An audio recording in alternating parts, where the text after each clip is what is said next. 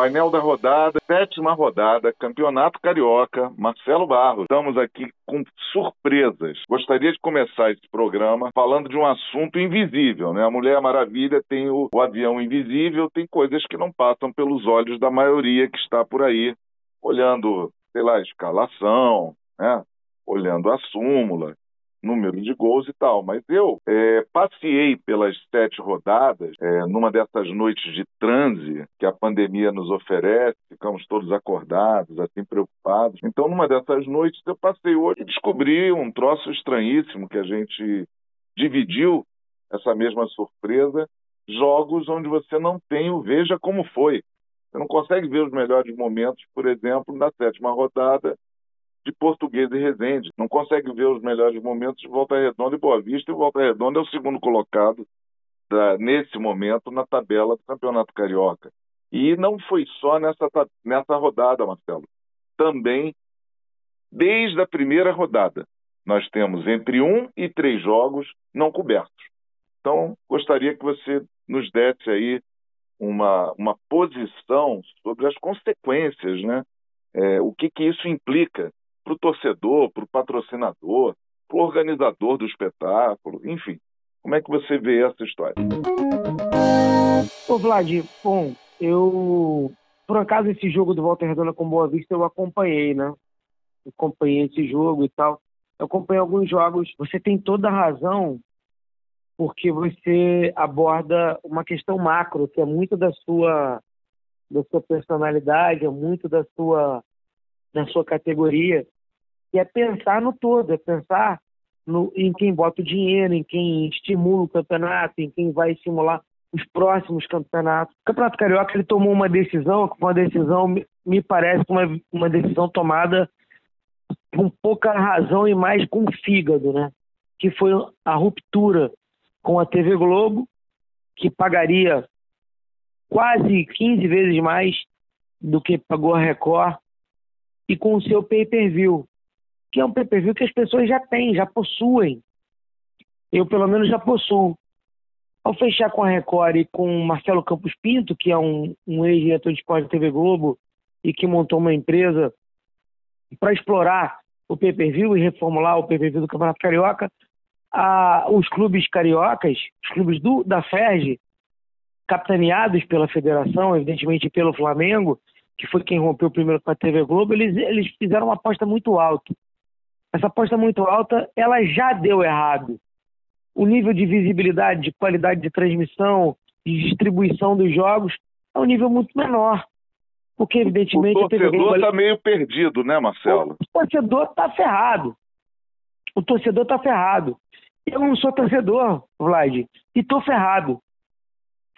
A maioria desses jogos eu não consigo ver, a não ser que eu vá e ainda agregue-se a isso o fato de os bares e restaurantes do Rio estarem fechados, que é onde eu conseguia ver, porque eu me recusei a pagar um PPV à parte que eu já tinha, que eram os estaduais do Brasil, mais o Campeonato Brasileiro, Série A e B.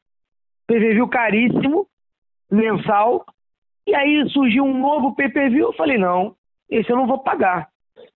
E os jogos é, com os quais a gente não namorou fisicamente, eu e você, Sim. Onde a gente não foi, eu simplesmente não vi. Por um acaso, eu estava na casa do meu pai, numa parte do jogo Volta Redonda e Boa Vista, e acompanhei esse jogo que tinha um PPV, uma boa transmissão até lá, mas que ninguém vê. Ninguém viu. E o Volta Redonda só é G4 contra um Boa Vista, que é um ótimo time. Um jogo interessantíssimo de 3 a 1 jogo muito bom. E aí todo mundo ficou ferrado nessa operação, inclusive eu eu vou te falar, essa aposta foi alta e já foi perdida pelos clubes cariocas. Os clubes cariocas que não têm o direito, por estarem de pires na mão, especialmente fora o Flamengo, de errar, eles colaboraram com um dos maiores erros da história do futebol carioca, que é abandonar o auxílio da TV Globo, erro esse que as escolas de samba não cometem. E olha é só. É verdade, é verdade. Deixa, eu te, é, esse exemplo é importante para você entender, Vlad, para todos entenderem.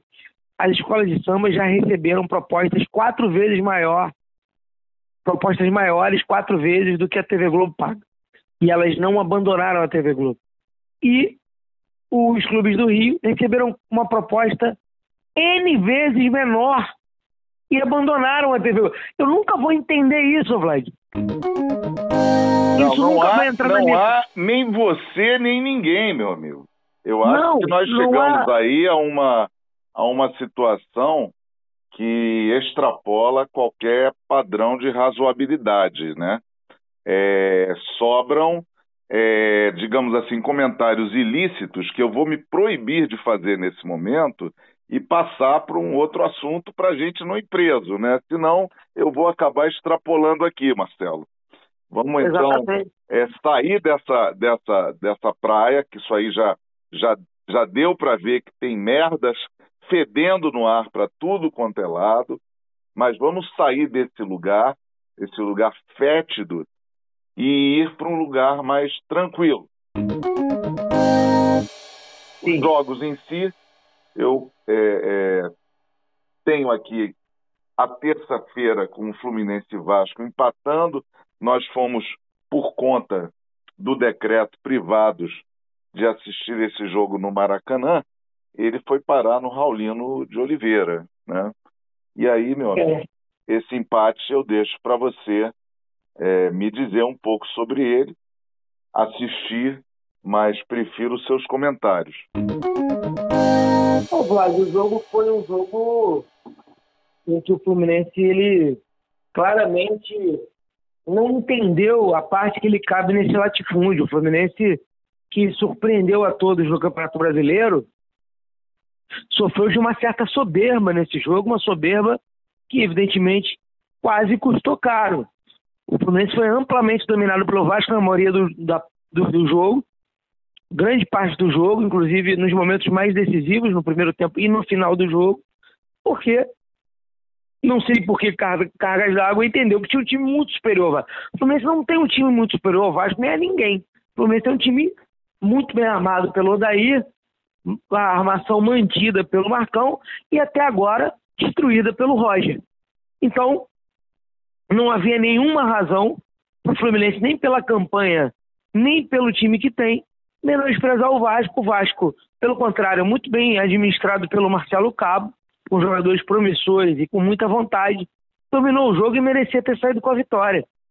O jogo foi quase que o tempo todo dominado pelo Vasco. O Fluminense deu sorte no início do segundo tempo de fazer um gol e mesmo assim, depois do gol de bola parada do Fred, uma cabeçada muito bonita, não se impôs. Então, pessoas elas têm dificuldade em enxergar o patamar em que se encontram. O Fluminense é um time bom, mas é um time que, dada a distribuição de grupos da Libertadores, corre o risco de ser eliminado na primeira fase. Não dá para entrar, não dá para entrar de salto alto, né, Marcelão? Nenhuma chance, Vladimir. Nenhuma chance. O Fluminense entrou de salto alto contra o Vasco, que foi amplamente dominado. O resultado só não foi adverso, porque o goleiro Marcos Felipe é excelente, a gente conhece bem. É verdade. Ele, ele, muito... ele, engoliu o Muriel, né? Engoliu, o Muriel. Muriel, um goleiro muito seguro. Uhum. E esse goleiro muito seguro evitou a derrota. O resultado mais justo seria a vitória do Vasco, que, além de bola na trave, chance, esbarrou no goleiro do é, Fluminense. Então, podemos dizer que o Vasco subiu um degrauzinho nessa, nessa rodada, né? Na nossa avaliação, apesar do. Ô, Vlad, eu não sei, porque me parece que o Vasco foi bem mais pela soberba tricolor. Ah, entendi. Eu não tenho, entendi. eu não tenho essa noção não. Não. Eu acho que o campeonato caminha para um Flamengo contra os pequenos. Entendi. Hoje eu olharia para o campeonato com esse viés. Um Flamengo com volta redonda, com Madureira, os pequenos levando muito mais a sério o campeonato do que, do que o Fluminense levou. Uhum. O Vasco e o Botafogo estão levando a sério, mas tem capacidade técnica, desentrosamento Fluminense não levou a sério esse jogo. E se você não leva um clássico a sério, para você ter uma ideia, o Fluminense levou tão pouco a sério que o, o Ganso terminou o jogo de centroavante. Você não pode jogar um jogo sério com um Ganso de centroavante. É, né? repetindo o que já havia feito, né? É. Nós assistimos naquela ocasião em São Januário essa invenção que sabe-se lá de onde surgiu e sabe, sabe-se lá para onde vai, né? Exatamente. eu não vou usar o meu latim. Pelo amor de Deus, vamos para o Botafogo, que na quarta-feira foi parar com Madureira no Geolítico Coutinho, não sei nem aonde que eles jogariam. Né? Talvez no Engenhão. Certamente é. não em Conselheiro Galvão. Né? Não, não, sei, não sei. É, é, mas a, a, a partida também foi empatada, o Madureira vem, vem atacando de Botafogo, empatando, empatando, empatando, né? E não perdendo, continuando aí a sua série de invencibilidades. É... Como é que foi isso aí? Esse Botafogo com Madureira depois de um Botafogo vitorioso nos acréscimos na rodada anterior, aí chega agora e empata com o Madureira, que eu considero um time relativamente fraco ali na nossa tabela de times, mas empatou com o Botafogo, né? Fazer o quê? O que que o, que que o Chamusca vai dizer disso, né? Rádio, tem uma frase do Apolinho, que já tem uns 20 anos, que ele diz o seguinte: a diferença entre o melhor e o pior é muito pequena. Que frase, no hein? Brasileiro. Frase eterna, né? Essa é, é para ir para lápide, né? Exatamente. Então, o que ele quis dizer? Não temos Pelé, não temos Garrincha, não temos Zico, não temos Zizinho. Então, o melhor e o pior, num dia razoável do melhor ou num bom dia do pior, eles são iguais. Aconteceu com o Botafogo e Madureira. A diferença entre o Botafogo e o Madureira é a história, a camisa, o salário, o engenhão. Dentro de campo, velho, a diferença é mínima. É mínima. E esse jogo refletiu isso. Com todo respeito a todo mundo. O time do Madureira não deve nada ao Botafogo. É ruim como o Botafogo é ruim. Definida a, a situação, definida a situação. Eu, Qual a diferença entre eles? Eu acho que aí é, as coisas estão bem equalizadas até no placar. Um a um. Exatamente. Né? Um a um, tranquilo. Pronto. E o gol do Botafogo do Matheus Babi, que está para sair do Botafogo, o Fluminense está para fazer o takeover. Uhum. O Botafogo já rejeitou troca por jogadores da base do Fluminense, que é uma grana. O time original lá, o Macaé, time do, do Babi, já aceitou. E é provável que o Babi que fez esse gol vá parar em Laranjeiras. O Fluminense é, no, no, no, esquema do Fluminense, o Babi encaixa bem, né, cara? Eles, Sim. eles destacaram isso, né, lá, lá em Laranjeiras, né? Porque Não, Babi... você também já sacou, né? Não, é. é. Eu, eu não sou assim um uma pessoa que torço pro, pro Botafogo perder o Babi, não, mas o, o Botafogo atrapalha um pouco o desenvolvimento do futebol. Do Babi. Do Babi Isso. Né? Que tem potencial, exatamente, é, pô. Para chegar mais longe, para chegar mais claro. longe. Né? Estamos falando disso. É. Sabe, pro Babi é melhor ele ir pro Fluminense, ele vai ter mais oportunidade. Uhum. O Fluminense vai disputar competições paralelas, mais competições importantes. Ele vai ter muitas chances e o esquema do Fluminense favorece ao Babi. Marcelão, ainda na quarta-feira, Flamengo 3, Bangu 0, lá no Raulino de novo. E a, aquele, vamos chamar de é, o tripé do Flamengo, do ataque, o Arrascaeta, o Gabigol e o, o Bruno Henrique funcionando, a volta dos que nunca foram e só ficaram de férias pelo tempo necessário, é, foi um jogo bastante previsível, né? Ah, bastante previsível. Eu, eu acho que o Flamengo é o, a reserva técnica que existe no futebol brasileiro, né? O Abel Ferreira e o Palmeiras agora prometem equilibrar isso no, no, no Campeonato Brasileiro. Eu acho pouco provável, com o tipo de montagem de elenco do Palmeiras, que privilegia resultado a mínima. O Palmeiras tem tido muito resultado nos últimos anos, ganhou dois brasileiros nos últimos anos, Copa do Brasil, Libertadores, mas sempre jogando mal sempre jogando um futebol não encantador. Quem marcou os últimos anos do futebol brasileiro foi o Flamengo com o Jorge Jesus. E o Atlético Mineiro, devendo um bilhão, embora tenha contratado o Hulk, o Nátio Fernandes, não creio que ele, que ele tenha fôlego para acompanhar essas duas equipes, não. Estão sobrando muito financeiramente e até tecnicamente. O Flamengo foi, fez o que tinha que fazer, contratou os melhores jogadores, voltou com eles, embora tenha notado, Vlad, que há uma diferença muito grande filosofal entre o Rogério Senna e o Mauricinho, técnico da base. O Maurício, ele implantou um sistema muito mais parecido com o Jorge Jesus, de tentar o gol tempo, o tempo todo. O Flamengo levava muito menos tempo para fazer dá, gol. Dá para dizer que ele aprendeu mais com o Jorge Jesus, com a escola do Jorge Olha, Jesus? conhecendo o Mauricinho, eu acho que ele já era bom. Eu conheci muito o Mauricinho, é, é ele mora perto da minha casa, né? Uhum. Então já tive muitos contatos com ele, é amigo pessoal do Bocão, do Otávio Bocão. Sim. Então tivemos muitos papos juntos já há cerca de anos, quando o Mauricinho era auxiliar da base do Maurício Barbieri, que é o técnico do Bragantino agora, uhum. outro excelente treinador. Então o Flamengo já tem já, já vem fazendo uma escola. Esse resultado do Flamengo hoje, ele não é fruto de um trabalho imediatista, ele é fruto de um trabalho realizado a partir de 2013, uhum. muito bem realizado. Sim.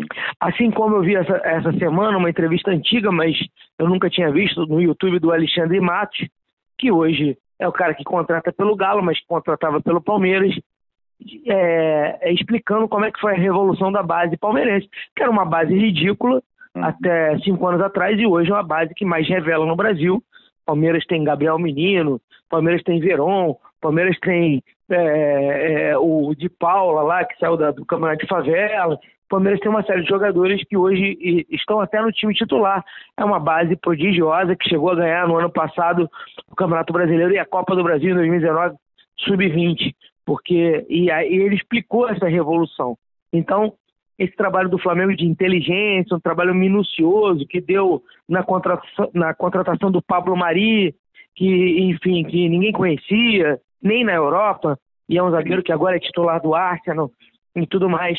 Esse trabalho é um trabalho muito bem feito, trabalho científico, que é capitaneado muito, muito pelo Mauricinho. Então o Maurício, ele é um cara espetacular e obviamente vai ser técnico do profissional do Flamengo muito em breve, daqueles que provavelmente ficarão por muitos anos, né? O trabalho dele, de, o Rogério Ceni não é um mau treinador, a gente sabe disso, mas pensa o futebol de uma forma diferente.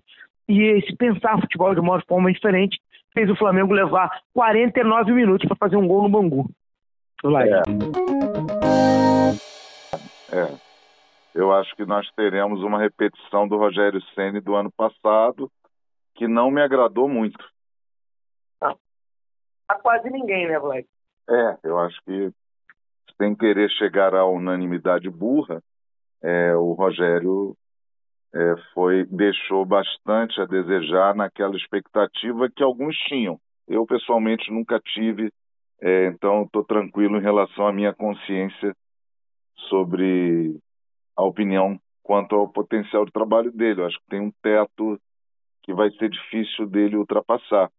Me parece, Marcelo, que no caso do, do, do goleiro, do ex-goleiro do São Paulo, foi ídolo por lá e ganhou tudo e tem medalhas e títulos e recordes, o que, o que me parece, no que diz respeito à personalidade dele, é que há uma lacuna que não vai ser preenchida. E aí eu vejo a chance de uma tentativa autogestionária dos jogadores que já estão ali é, ocupando seu espaço e ele pode ser um bom gerente daqueles dessas celebrities, né? Ele vai Sim. ser esse cara tranquilão que pô, o Gabigol chuta a água, quer dar porrada e tal, e ele vai lá diminui o número de amarelos do Gabigol. É ele, tem, ele tem uma conotação mais terapêutica, digamos assim, talvez Sim. como um grande, um grande conciliador ali, que não precisa fazer muita coisa, desde que é. o se autogerencie, né, dentro das quatro linhas, ele pode continuar sendo útil, mas não vejo nele o diferencial que a gente tem assistido é, do Maurício, como você falou, né? É isso, você tem toda a razão. Definiu com maestria, com seu conhecimento técnico, né, Vlad? Marcelão, acho que a gente fica por aqui. Vamos para a oitava rodada com tudo, porque é, coisas melhores nos esperam até a décima primeira. É o que eu tô dizendo. vai ser demais, vai. é, cara, com Flamengo em primeiro, com Volta Redonda em segundo, Português e Madureira ali, terceiro e quarto. Fluminense e Botafogo lutando até a 11 primeira rodada. Eu já fiz algumas contas aqui, mas não vou antecipar. Quero deixar essa nossa conversa para a oitava rodada, tá bom? Umas continhas aí que eu, eu vou te trazer umas contas e aí quero, quero ver como é que você tá de conta também, como é que vai ser a tua matemática aí na oitava rodada para a gente poder rodar isso junto, tá bom, irmão? Tá bom, irmão. Eu acho que a oitava rodada tem um jogo que é decisivo, que é Botafogo e Portuguesa. Ah, é? Esse... Ah, é, claro. Então me diz Esse por jogo... Me diz já por quê, antes que ela comece. Se a, se a Portuguesa ganhar o Botafogo, ela praticamente garante a vaga, né? Opa! Opa! Ela praticamente garante a eu vaga. Eu gostei então... do time da Portuguesa. É, eu sei disso. Então, Sim. não vou torcer por eles, mas é, acho que eles merecem jogar bem. É isso. Você Todo gostou da formação? jogar bem. Vamos, é. vamos por aí, né? Alguns mais que já, outros. A portuguesa já demonstrou que está jogando bem. Eu gosto de time que joga bem. E, e é isso. Vamos, vamos para a é oitava. Vamos embora. Abraço, Vlad. Abração, irmão.